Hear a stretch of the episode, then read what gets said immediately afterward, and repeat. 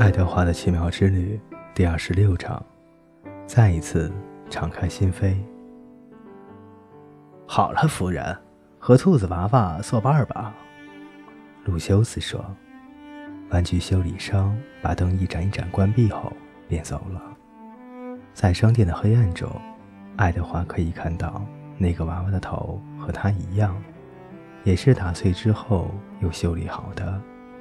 他的脸上布满了网状的裂纹，头上戴了一顶婴儿帽。你好，他的声音又细又高，很高兴认识你。你好。爱德华说：“你在这里有很长时间了吗？”他问道。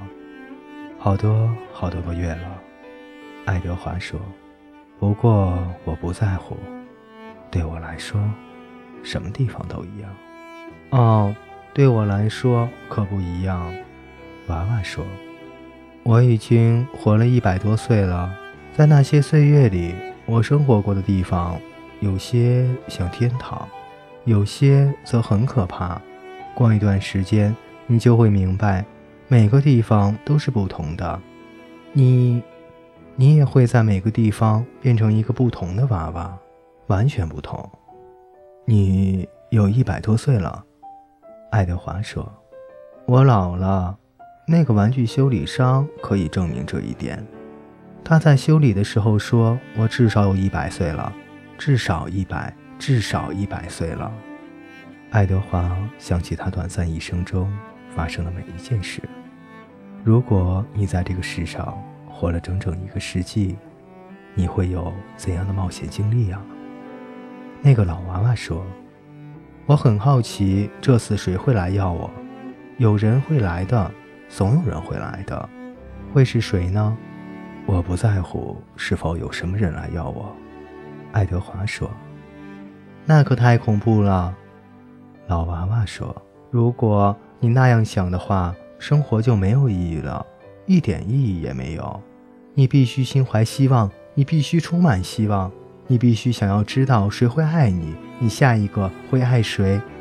我已经不会被爱了。”爱德华对他说：“我也不会再爱了，那太痛苦了。”哼，老娃娃说。你的勇气到哪去了？别的什么地方吧，我猜。爱德华说：“你使我很失望。”他说道：“你使我非常失望。如果你不打算爱与被爱，那么整个生命之旅都是毫无意义的。你倒不如现在就从这个架子上跳下去，把自己摔个粉身碎骨，把一切都了结了。现在就把一切都彻底了结了。如果我能跳。”我会跳下去的，爱德华说：“要我推你一把吗？”老娃娃说：“不用，谢谢你。”爱德华对他说：“我并不是说你能推。”他自己嘟囔着：“你说什么？”“哦，没什么。”爱德华说。现在，玩具娃娃商店里已经完全黑了下来。老娃娃和爱德华坐在架子上。眼睛凝视着前方，你使我很失望。”老娃娃说。他的话让爱德华想起了佩洛格里娜，想起了油猪和公主，想起了听故事和爱的感觉，想起了巫术和咒语。如果有人在等待着爱他，会怎样呢？如果他会再次爱上某个人，又会怎样呢？这可能吗？爱德华感到他的心激动了起来。不，他对自己的心说：“不可能，不可能。”到了早晨，卢修斯·克拉克拉打开商店的大门。“早上好啊，亲爱的。”他对他们大声说道。“早上好，我的美女们。”他把窗帘拉开，把凳子上方的灯打开，把大门上的牌子。放到营业中，第一位顾客是一个小女孩和她的父亲。你们在找什么特别的东西吗？鲁修斯·克拉克对他们说道。“是的。”小女孩说，“我在找一个朋友。”“是的。”父亲把她放在肩膀上。“他们绕着商店慢慢的走着，小女孩认真的观察着每一个娃娃，她目不转睛的盯着爱德华的眼睛，朝他点了点头。你已经决定了吗，娜塔莉？他的父亲问道。是的，他说。我要戴着婴儿帽的那个。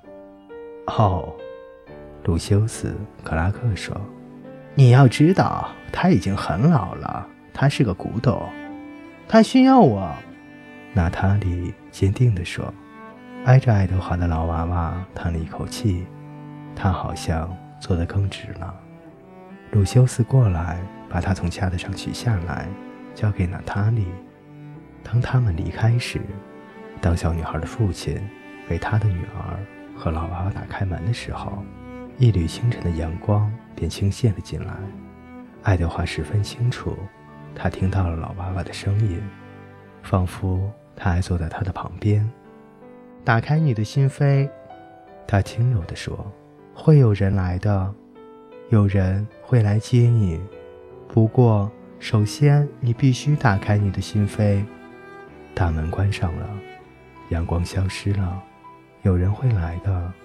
爱德华的心激动不安，他还是第一次如此长久地思索着。他想到埃及街上的房子，记起了阿比林为他的表圣贤，然后向他俯下身来，把表放在他的左腿上，说道：“我会回来找你的。”不，不，他自言自语道。不要相信这些事，不要让你自己相信这些事。